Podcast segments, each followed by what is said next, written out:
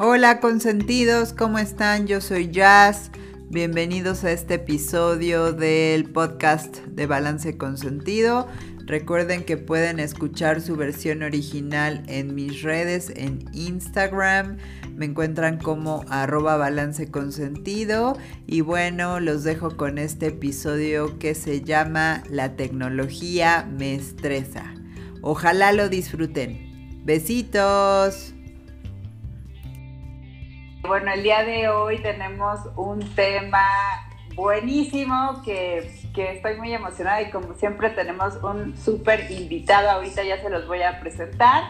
Eh, en la semana, el martes, eh, lancé el video de eh, la tecnología me estresa y todo este tema surgió porque cuando comencé a hacer las investigaciones con respecto al tema de eh, qué tan workaholic soy o no y qué variables intervienen en este tema, mucho se mencionaba el tema de la tecnología y la hipótesis con respecto a que la tecnología en sí misma eh, nos hace propensos a, uno, ser workaholics, y dos, a estar estresados. Entonces, claro, rápidamente me puse a hacer investigaciones al respecto y para que sepan más detalles de lo que encontré, los invito a ver el video que publiqué el martes porque a algunos se les atravesó el pozole y entonces se lo perdieron, pero ahí está también en la sección de IGTV pero bueno, un tema que, que menciono ahí eh, importante y que se ha descubierto recientemente relacionando la variable de la tecnología con el estrés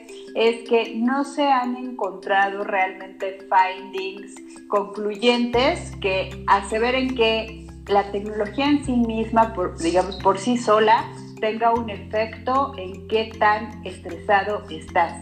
Entonces, las investigaciones han agregado una tercera variable que la primera fue el tiempo de exposición y la segunda era qué tantas habilidades tienes tú para manejar esa tecnología y la tercera variable que se está agregando a estas investigaciones del efecto de la tecnología sobre el estrés es algo que se conoce como la autoeficacia.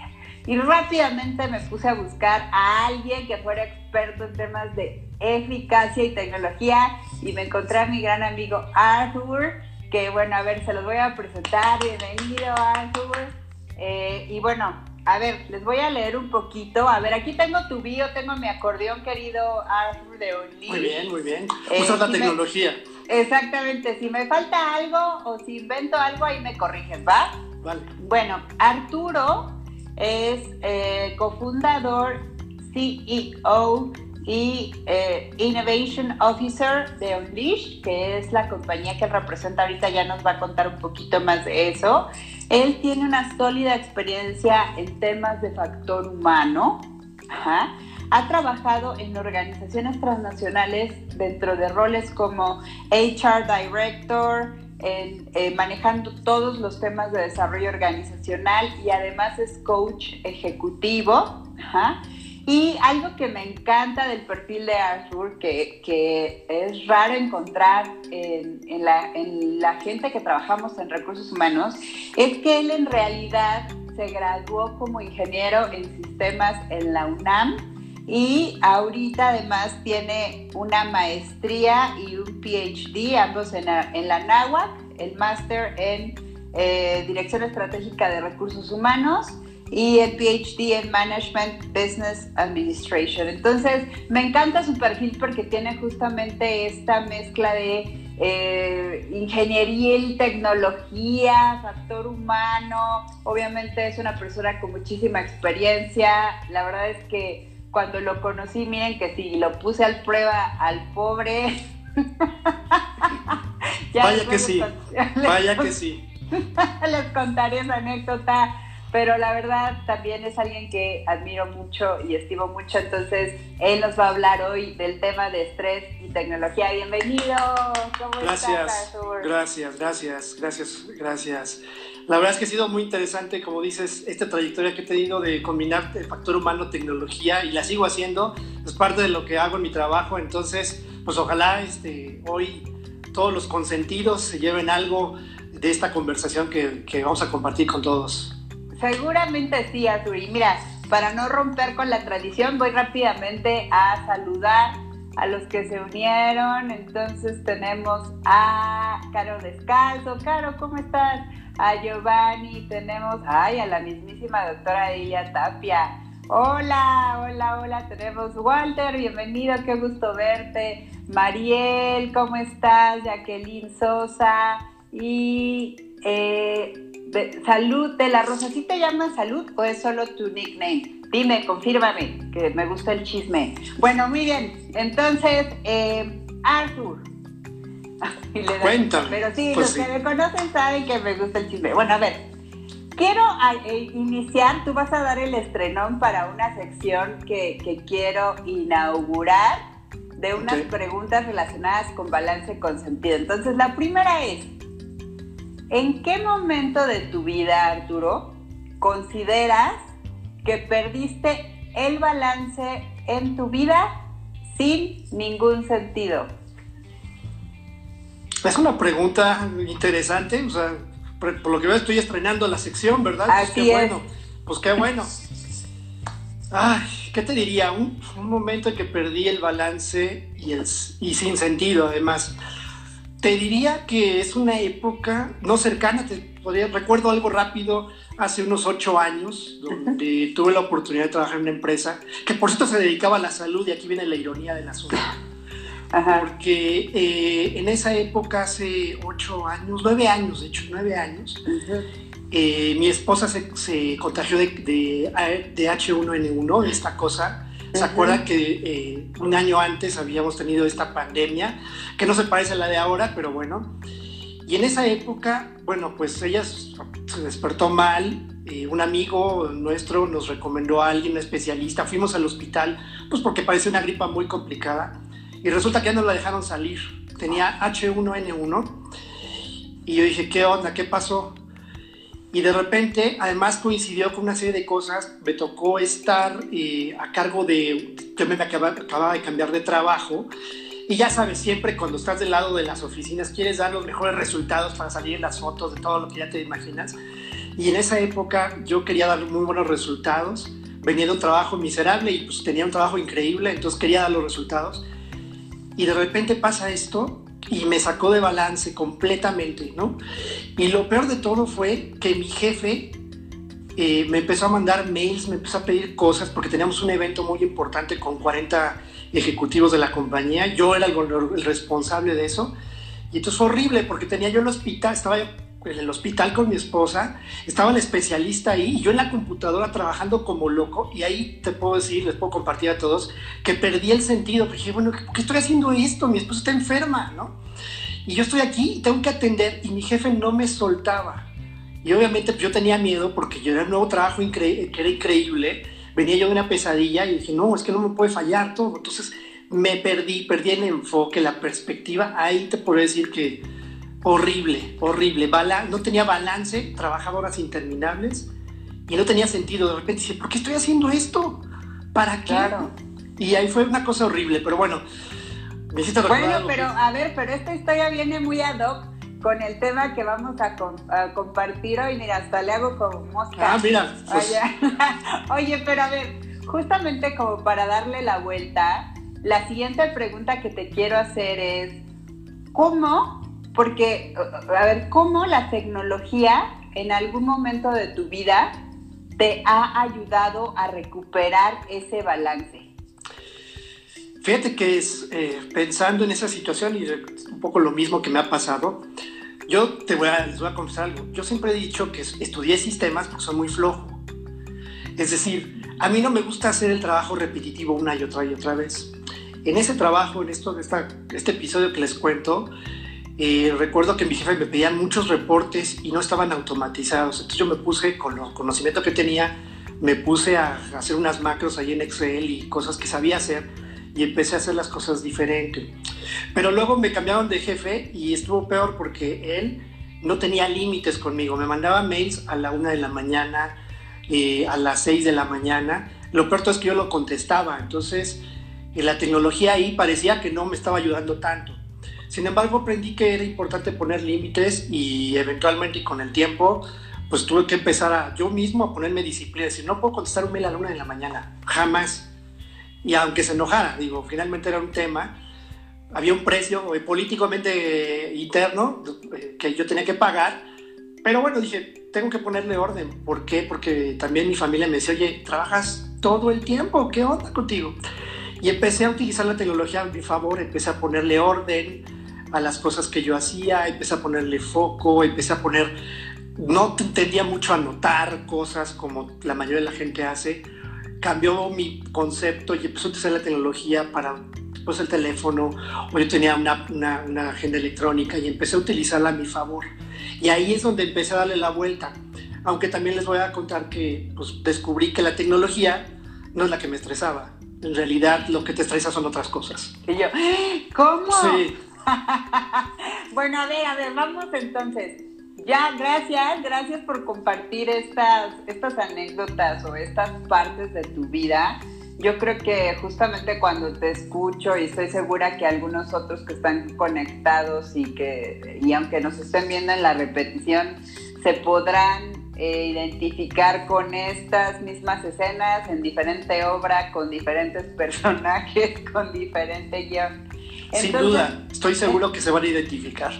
Sí, seguro. Y entonces, o sea, justo esto me lleva a, a lo siguiente y es, eh, Tú, Azul, eh, ¿qué es lo que estás viendo en la actualidad con todo esto que está pasando eh, con respecto a justamente el tema de la tecnología y el estrés? ¿Qué estás observando? ¿Qué está ocurriendo allá afuera?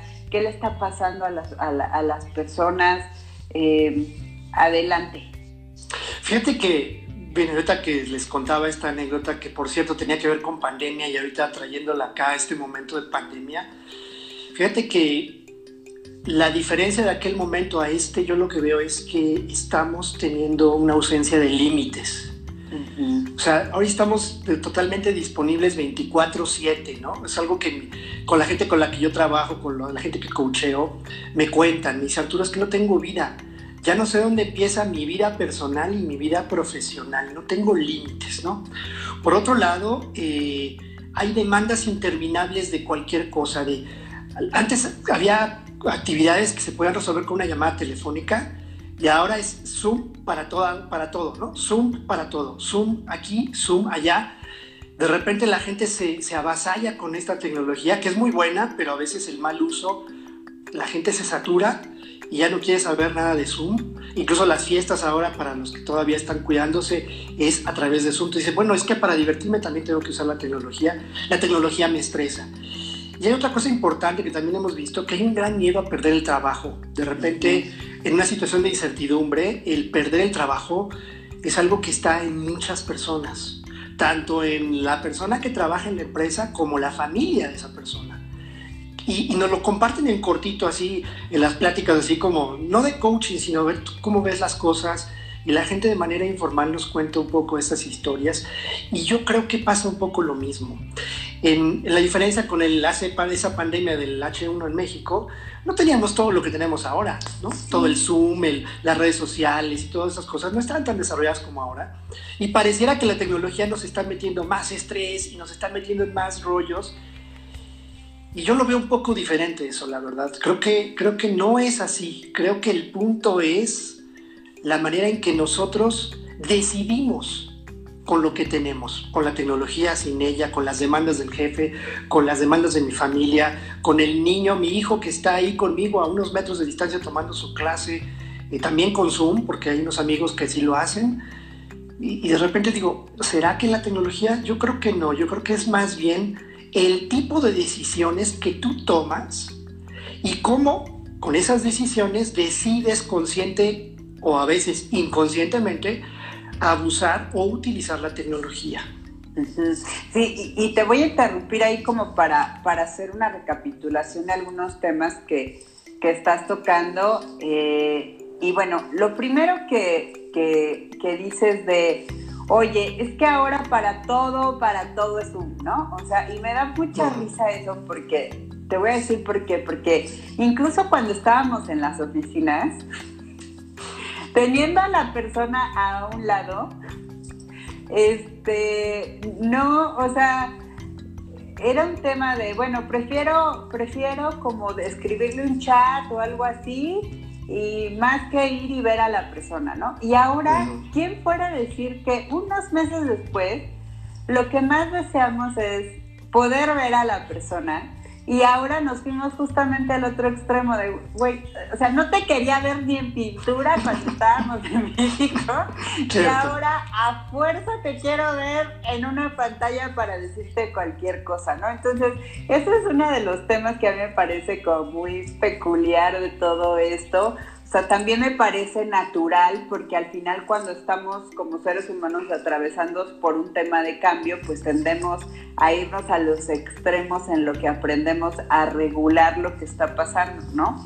Y también eh, este tema que dices, estos dos temas que también salieron eh, en el live pasado, eh, de El trabajo controla mi vida, de uno, no estamos poniendo límites, creo que algo que nos está faltando es este tema de límites y esto está derivado de un tema de miedo, pero algo que, tú mencionas que, es algo que sí, justo mis consentidos me, me comentan y mis amigos es, no solo es un miedo personal, sino un miedo de, como, de la familia, pero también como, es que es como este efecto de, de, las, de los paradigmas colectivos, ¿no? De que escuchas, ay, no, es que todo está bien difícil, es que todo está bien complicado, ¿no? Entonces, como que todo eso va generando un caldo de cultivo bien interesante que al cruzarlo con la tecnología nos está llevando como a este tema de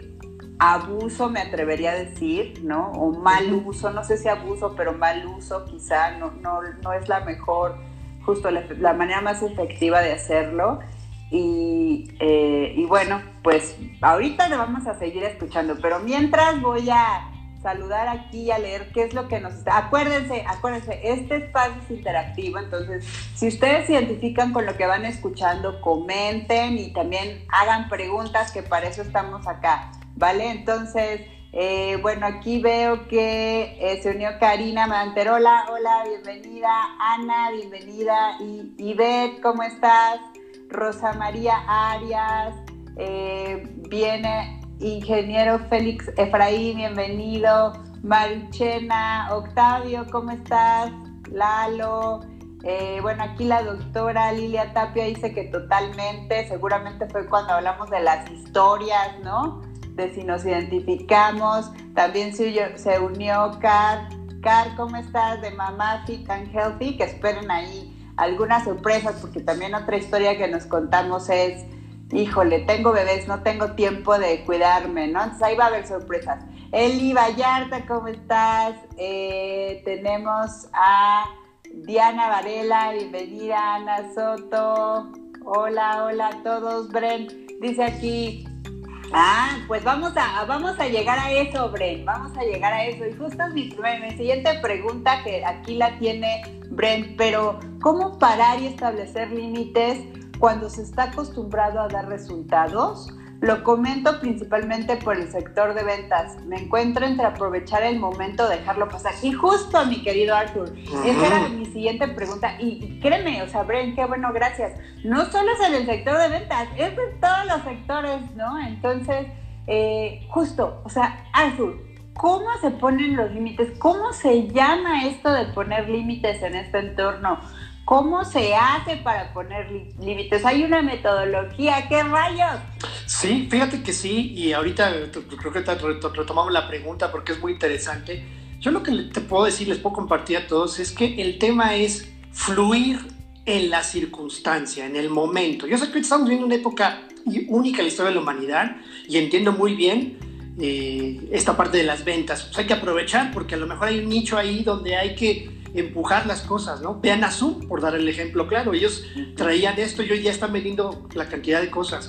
En otros sectores también hay una oportunidad, pero bueno, ¿cómo hacer esto de cómo fluir? ¿Cómo fluir? Y aquí yo quisiera, miren, aquí voy a utilizar la tecnología, ahí, miren, los oh. Yo soy muy de hacer dibujitos y diagramas, me encanta hacer esto. Entonces, bueno, miren, algo que siempre va a pasar es que siempre va a haber crisis, siempre, no importa, no estoy hablando de este momento de la historia, en cualquier momento va a haber crisis Y lo que nos pasa es que estamos pensando o en el futuro o en el pasado. Y eso nos desaparta y nos desenfoca, que es la tercera, el tercer icono que ven ahí. Me desenfoca y entonces yo me estreso. El objetivo es hacer exactamente lo contrario. Ante la crisis es vivir el momento presente en donde me encuentro en este momento para enfocarme y lograr la mente como el agua. ¿Qué es esto de la mente como el agua? Esto es, eh, esto lo que significa es, viene la crisis, es como un estanque, llegas, avientas la piedra, hay un efecto de la, de la piedra cayendo en el agua y se generan ondas. Y yo como parte de, ese, de esa agua en la cual me encuentro, pues yo voy a estarme meciendo, pero eventualmente eso va a ir bajando de ritmo y yo fluyo con la marea, con lo, como se va dando y voy aprovechando el momento. Ahora, esto tiene que ver con dos variables. Uno tiene que ver con el enfoque y la perspectiva y la segunda tiene que ver con el control. Se vería así, miren.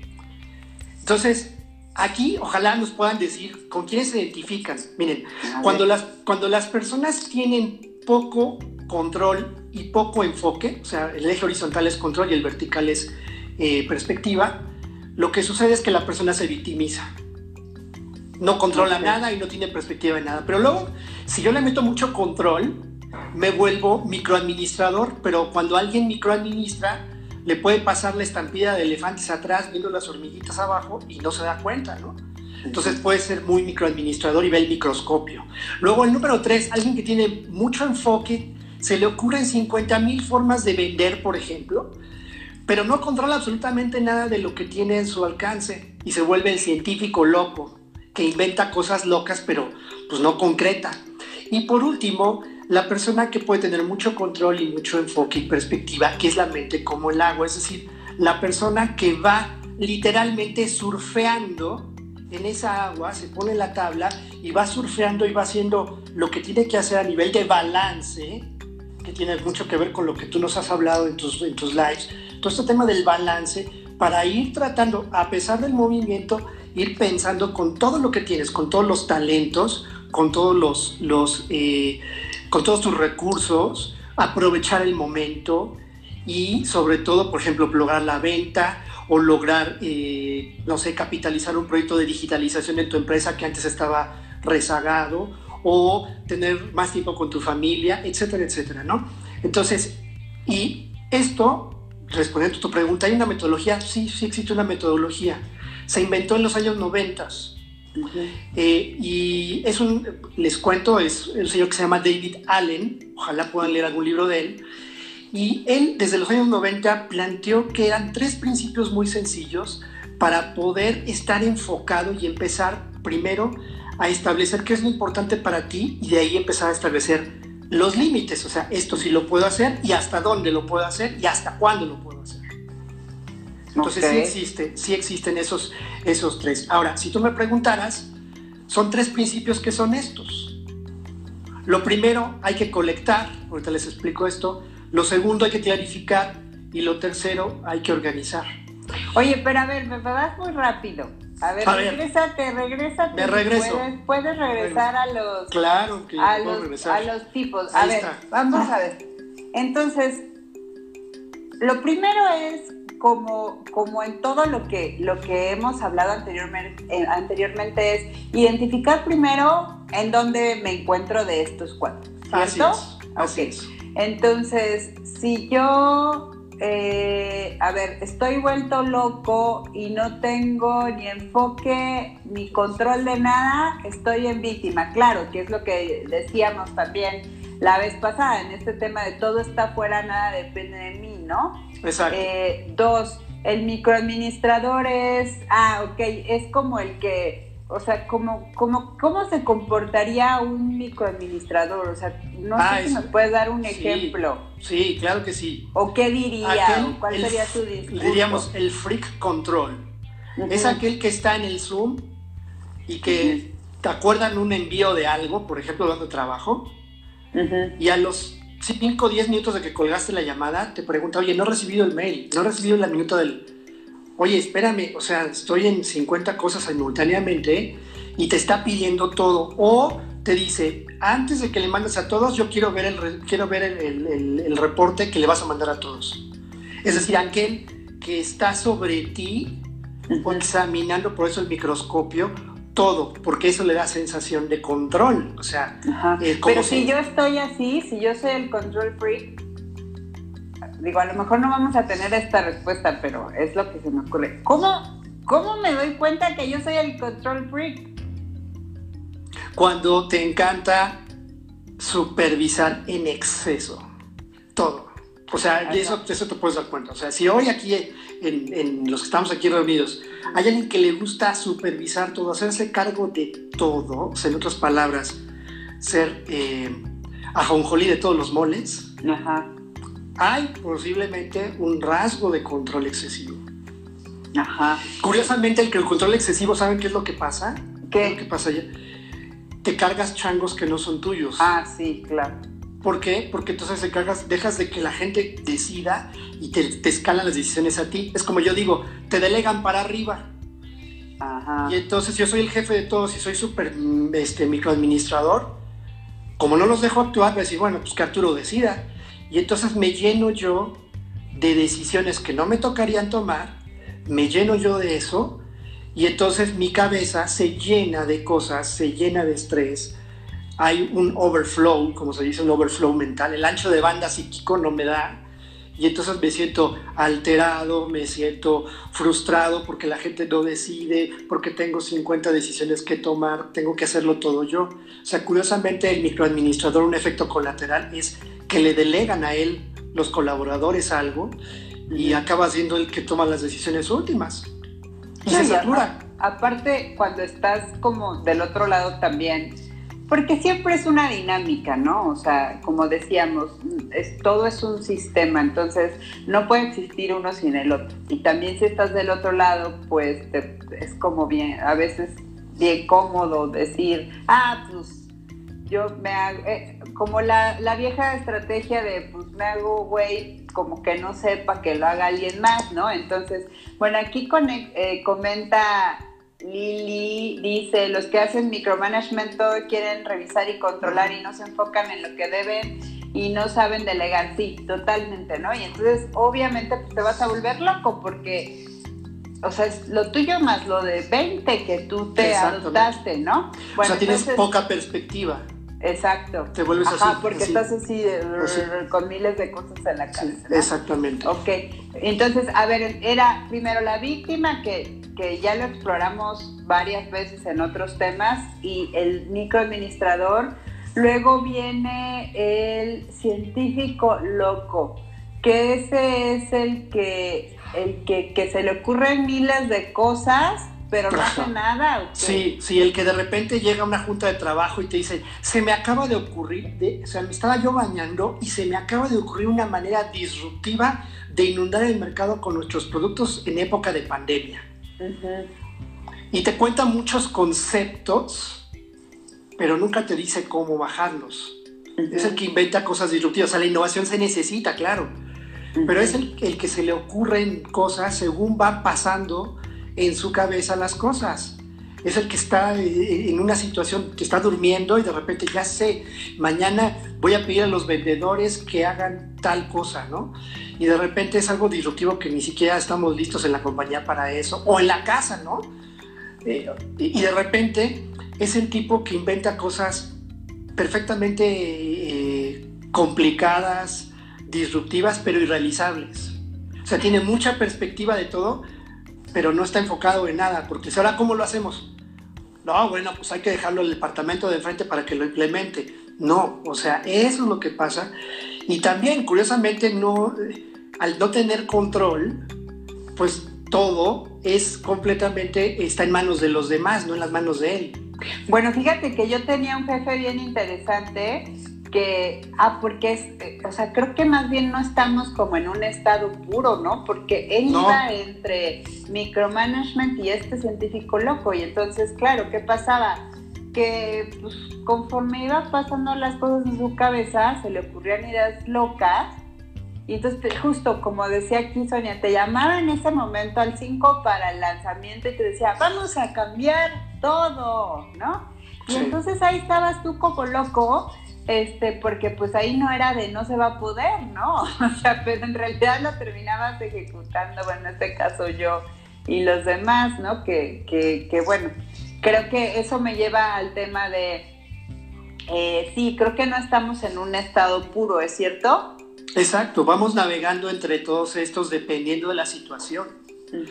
Donde nos sentimos muy cómodos, a lo mejor sí fluimos como el agua, ¿no? Pero cuando no tenemos algo, control, y ahorita lo que está pasando en todas las, las, compañías y con la gente que trabajamos, es que hay una necesidad de controlarlo todo.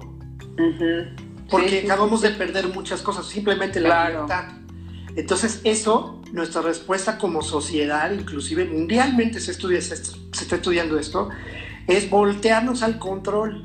Entonces quieres controlar todo porque el ambiente afuera básicamente no lo controlas. Claro. Bueno, le digo algo, tampoco adentro de tu casa lo controlas. Eso es, el, el, control es sin duda una fantasía que nos hace volvernos loco, haya, o locos haya pandemia o no haya pandemia. Eh, justamente es como este, yo lo veo como este pensamiento o actuar desde la carencia, carencia de confianza, la carencia de, sí, porque justo, estamos como tan acostumbrados a mirar lo de afuera y no nos damos el tiempo de mirar para adentro y lo voy a repetir hasta el cansancio porque realmente otra vez creo, todavía no llegamos ahí, pero creo que los recursos están dentro de ti. Sí. ¿No? Entonces, bueno, aquí dice Bren Fuentes, me parece que la razón principal de que eso ocurra es la necesidad de que las cosas sucedan. Es decir, si no lo hace quien corresponde, lo hago yo. Ah, me, imagino que es lo de micromanagement. Lo de micromanagement. Eso, es tan malo? Es que depende. O sea, yo creo que no podemos decir en absolutos ni en sí, no. Depende. Si es una situación de emergencia y tú tienes el poder y la autoridad para lograrlo, por supuesto que es válido que tú lo hagas. Pero a veces compramos situaciones o buscamos resolver situaciones en donde no es posible. O sea, matemáticamente inclusive las, las metas de ventas, muchas veces son metas de ventas, hablando de este por, por la pregunta, pues son inalcanzables. Bueno, hago, y fíjense, curiosamente genera lo contrario. Como sé que no es alcanzable, pues hago como que trabajo para que hago como que sí lo logro.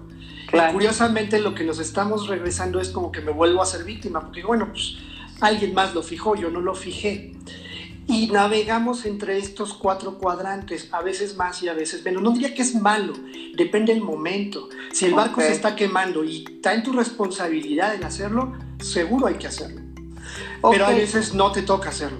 No, no, todas las batallas son tuyas. Digamos, el, problema, y me atrevo a decir problema, porque sí lo es, es cuando ya es la forma de vivir, ya es tu forma de vivir, no es algo que, utilizaste para resolver algo, sino así estás siempre y obviamente te vuelves loco, ¿no? Y el cuarto cuadrante, a ver, explícanos, o sea, ¿cómo sería alguien que navega ahí, ¿qué diría? ¿Cómo sería? Responde, responde integralmente, cuando digo integralmente se refiere que responde con todo lo que tiene para resolver el problema hasta donde le es posible resolverlo.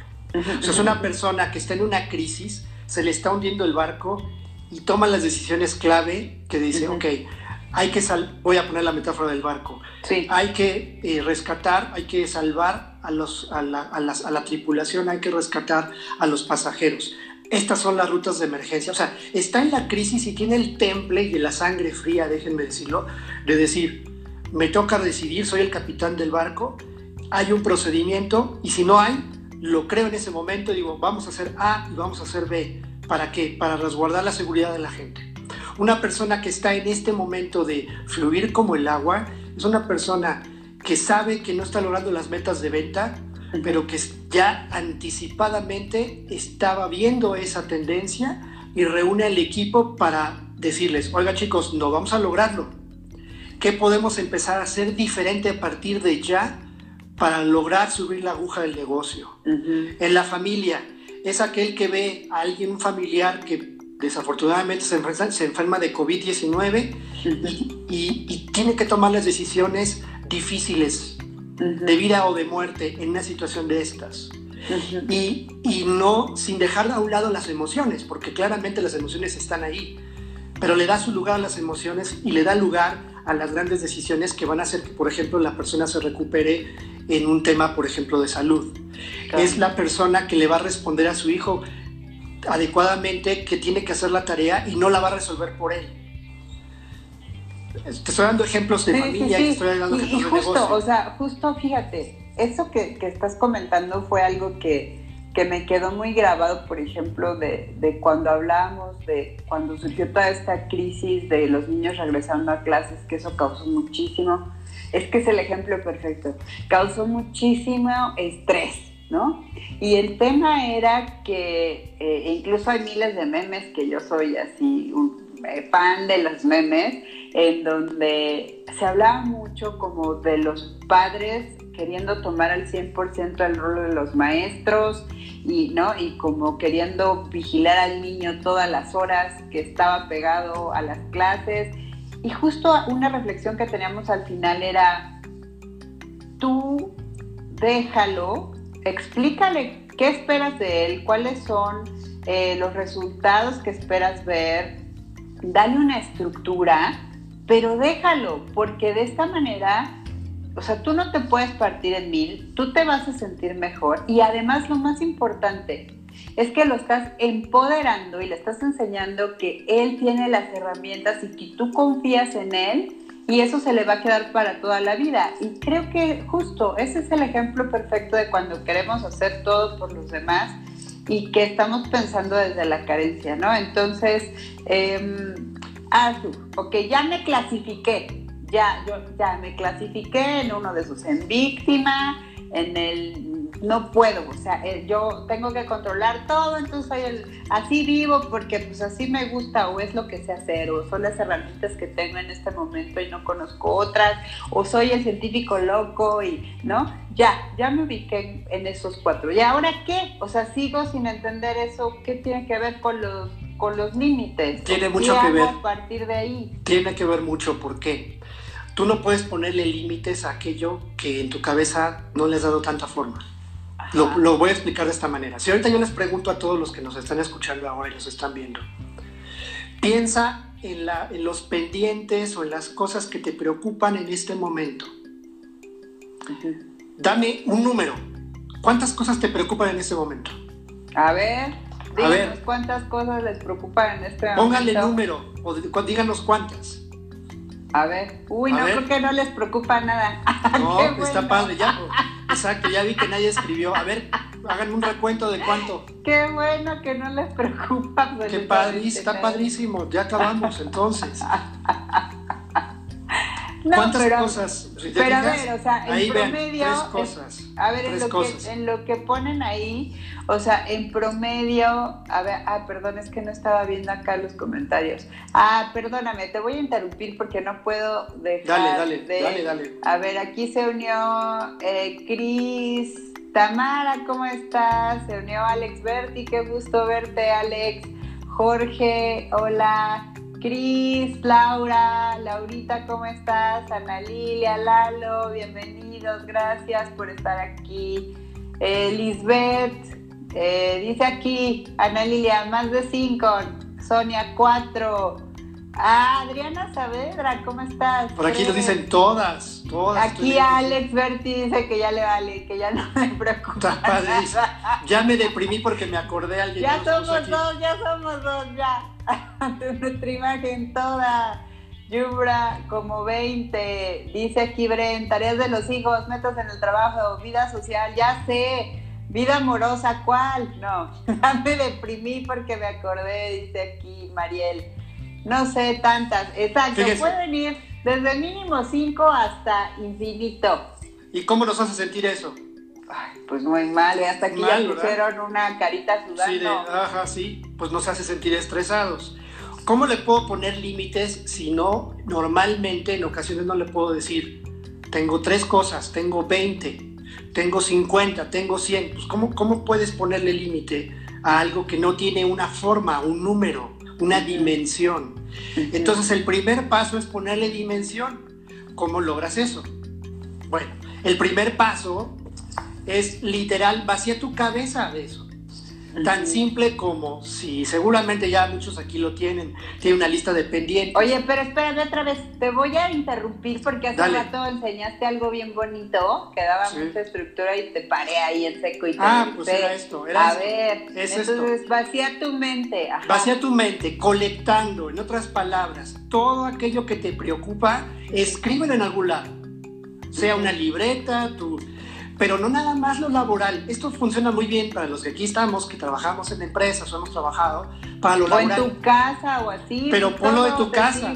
La tarea de los niños, la, la, eh, el pago de la muchacha que me ayuda en la El gas. El gas, la tarjeta de mantenimiento. Todo. Lavar los trastes.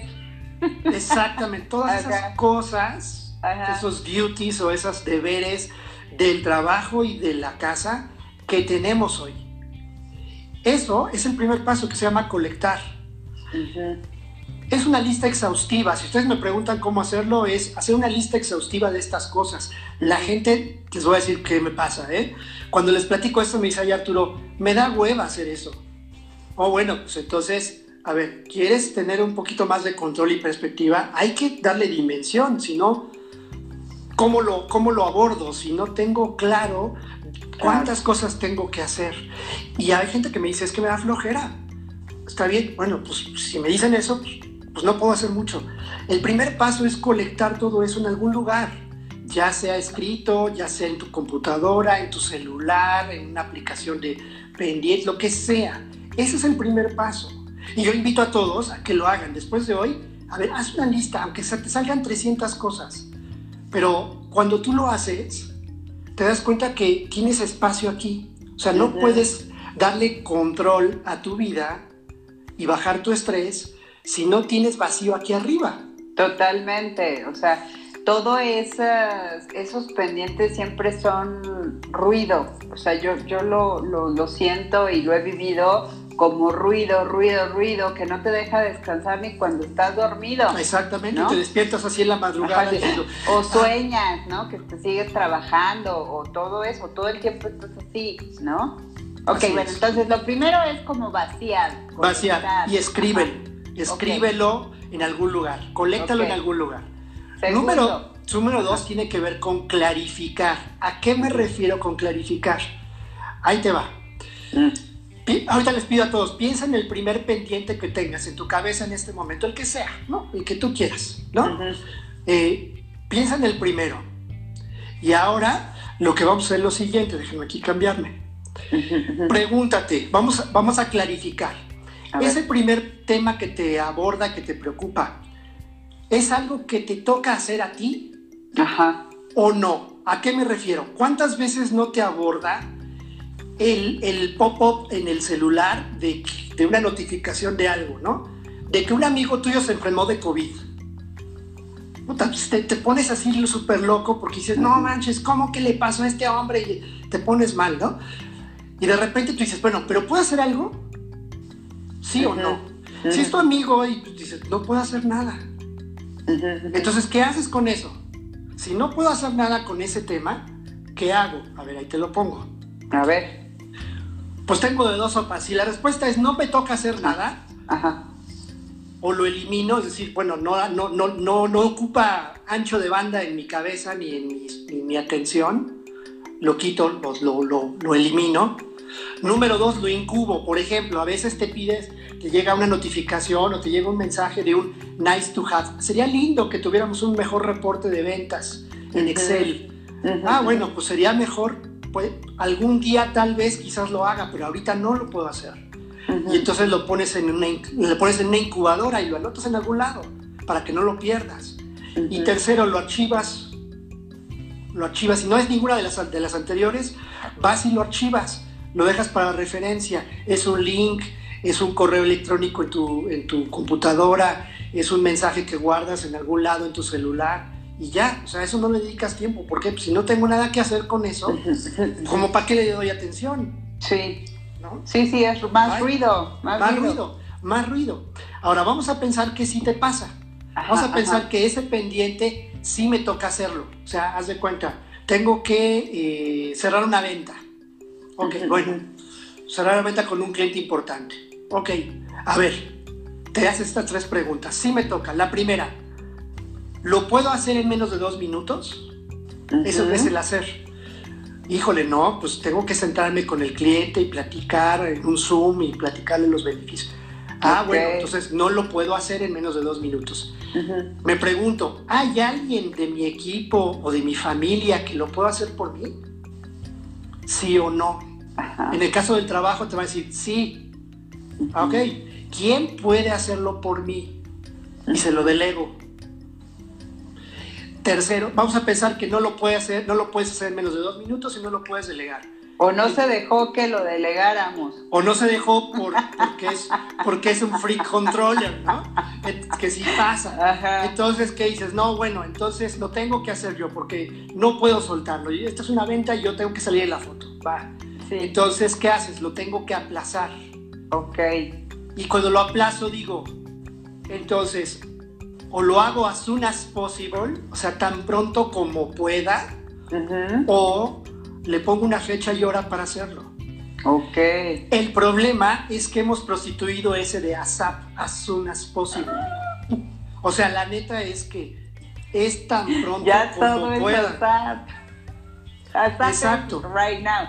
Es que es por, es por, por, por ese tema de, del, del ahorita, ¿no? Del ahorita, sí. Ajá, ajá. Ahora, yo les paso el tip. Yo inventé un término que es el as soon as ya. Ajá, O sea, si es urgente, es as soon as ya. Y si es cuando puedas, cuando puedas, es as soon as possible. Pero hemos prostituido el concepto de as soon as possible de ya en friega, hazlo. No, as soon as possible puede suceder en cualquier momento. Claro, no hay una fecha límite, pero puede suceder en cualquier momento. Pero si yo me tengo que sentar con un cliente en Zoom, tener una junta, en ese momento yo tengo que fijar una, una cita, una hora, para platicar con él de los beneficios de mi producto, etcétera, etcétera, etcétera. Eso no es as soon as possible. Lo estoy aplazando, aunque sean cinco minutos más tarde, pero lo estoy aplazando. Entonces, cuando uno aplica esos tres principios tan sencillos de eh, eh, perdóname, estos dos principios. Primero, lo que estoy haciendo, y déjame regresarme, déjame, te lo muestro otra vez. Lo que estoy haciendo es, primero vacío mi mente. Sí. Luego me pregunto, clarifico, ¿me toca hacerlo o no me toca hacerlo? Ajá. Y tercero es organizar. La organización, déjenme ver, se los muestro, es esto. Ah, ok. O sea, hago, delego o aplazar. Ojalá le puedan tomar un screenshot a esto para que lo use. Y de hecho, hago esto. Sigue, sigue, sigue. Ok, sí o no. Es que aquí justamente Ana Lilia comenta, a veces sentimos que tenemos muchos pendientes o trabajo y cuando los escribes te das cuenta de que son más sencillos o menos de lo que pensabas. Claro, o sea, no es lo mismo tener como me imagino como un bloque gigante que traes aquí cargando atrás de cosas que sin clasificar, que tienes que hacer todo al mismo tiempo y todo rápido, o sea, a, decir, bueno, esto sí es ahorita, esto no me toca, esto, bla, bla, bla, ¿no? Entonces, claro, eso eh, implica, o sea, como descargar tu mente y también saber en dónde puedes marcar esos límites de qué te toca, qué no, cuándo y cuándo no. Y si te fijas, aquí la tecnología no juega. Ajá, eso es a lo que iba, oye. ¿Qué onda? O sea, esto está muy bueno. Ya, nos, hablamos justamente y otra vez, o sea, todo se regresa a nosotros. El tema de los límites empieza siempre por nosotros y ya tenemos una metodología. ¿Y ahora la tecnología qué?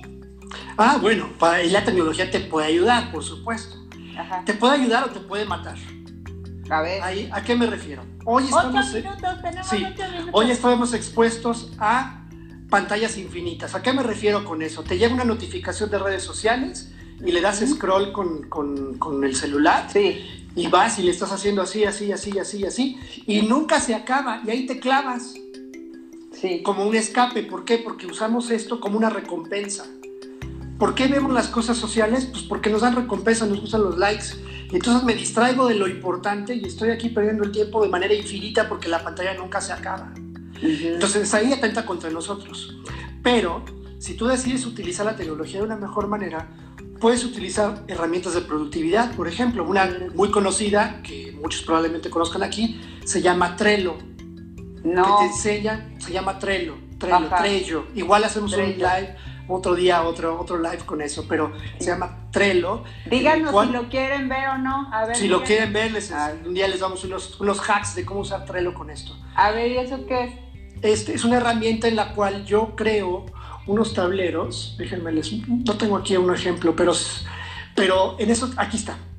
Se crean estos tableros que se llaman tableros Kanban en donde yo creo tarjetas y yo lo que hago es que voy moviendo la tarjetita y cada tarjetita es un pendiente.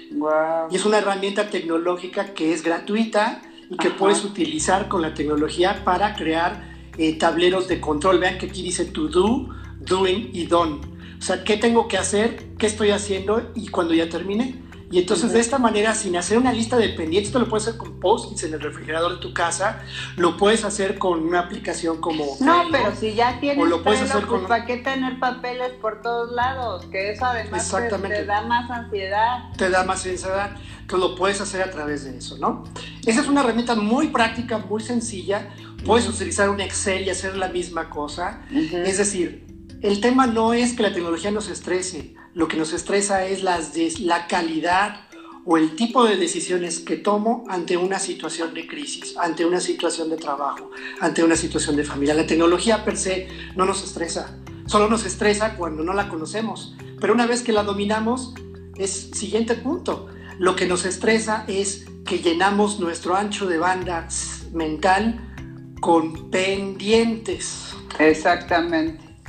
Sí, y, bueno, o sea, tú lo has dicho muy bien, o sea, otra vez todo se regresa a tus decisiones, a en qué lugar te pones, eh, qué tanto confías en tus recursos, ¿no? O sea, justo, o sea, una de las variables que se tocaban en, en, el tema, en esta investigación que, que realicé es que la autoeficacia tiene que ver con tres variables, a su vez, que son la creencia en qué tan capaz eres tú de generar resultados, qué tanto crees que tú puedes hacerlo.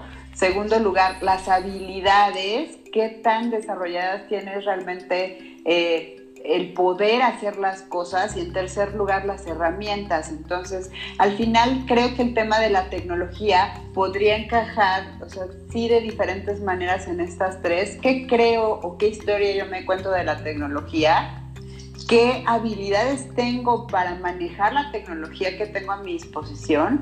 Y en tercer lugar, ¿realmente me he allegado de cosas que me, de tecnología que me ayuda o justamente me estoy allegando de cosas de la tecnología como estas pantallas infinitas que me distraen y me vuelven más loco, ¿no? Entonces, al final otra vez, o sea, lo que está afuera y el impacto que tenga en ti va a depender solamente de ti, de tus decisiones, pero sin duda hoy hablamos de una metodología y herramientas que ya nos llevamos para poner más orden en nuestra cabeza, porque muchas veces no sabemos cómo empezar, ¿no? O sea, ya estamos ahí, no sabemos cómo empezar. Entonces, muchas gracias, Arthur. Espero que segura esto les va a servir a muchos. Dice aquí Julio, esto está muy bueno, también lo aplicamos en el trabajo. Claro que sí. Aplíquenlo, hagan una revisión, les aseguro que esto les va a cambiar la vida. Y bueno, rápidamente, Arthur, dime una cosa, eh, ¿en dónde te encuentran? ¿Qué, ¿Qué, están ofreciendo ustedes? A ver, cuéntanos un poco. Ahí está. dan cuatro minutos. Ahí está, en un minuto les explico. Básicamente ahí están nuestros datos de contacto y lo que estamos haciendo ahorita es mucho tema de coaching. Mucho tema de coaching por este, este momento de la historia es donde la gente se nos ha acercado mucho a que les ayudemos con la productividad, que les ayudemos a transiciones. Ahorita estamos haciendo, por ejemplo, mucho coaching de transición en donde la gente hoy quiere cambiarse de trabajo, quiere dejar, quiere rehabilitarse y volverse emprendedor, quiere hacer muchas cosas pero no sabe cómo estamos haciendo ahí. Y estamos haciendo formación en eh, eh, masterclasses a través de Zoom y además de toda esta tecnología que nosotros usamos, todo, temas de liderazgo y gestión. Estamos haciéndolo hoy día y es principalmente lo que nos estamos dedicando en este momento particular.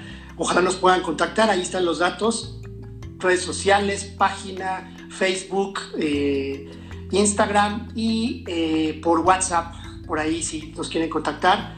Tenemos varias cosas y creo que podemos apoyarles en si ustedes lo quieren algún día. Seguramente. Y, algo que son buenísimos es, de verdad, se los juro, para crear soluciones de verdad a la medida. O sea, nada de cosas generales, no, no, no. Y son buenísimos, se los recomiendo ampliamente. Gracias, Arthur, Por, aceptar mi invitación. Y bueno, acuérdense, si llegaron un poco más tarde al live y lo quieren ver desde el principio, lo pueden encontrar en la sección de IGTV, ahí están todos los lives para que los vean cuando, cuando quieran. También pueden compartir. A ustedes solo les toma un minuto, pero sus likes y sus comentarios para mí hacen toda la diferencia porque me ayudan a continuar con este proyecto. Gracias a todos, gracias a los que participaron. Los quiero mucho, de verdad. Hay gente que ha estado conmigo desde el principio de este proyecto y siguen ahí al pie del cañón. Gracias a todos, a mi invitado. Los quiero. Acuérdense si quieren empezar a trabajar con ustedes desde un tema más profundo para reconectar con sus recursos en una forma holística y alternativa, pueden contactarme eh, por aquí, arroba balance consentido. Y yo soy Jack me despido de ustedes, muy agradecida por todo. Gracias por los tips. Dice aquí, eh, muchas gracias, muy buen live. Felicidades, gracias por los tips. Gracias, gracias, gracias a ustedes. Y bueno, los quiero, compartan, comenten, den like.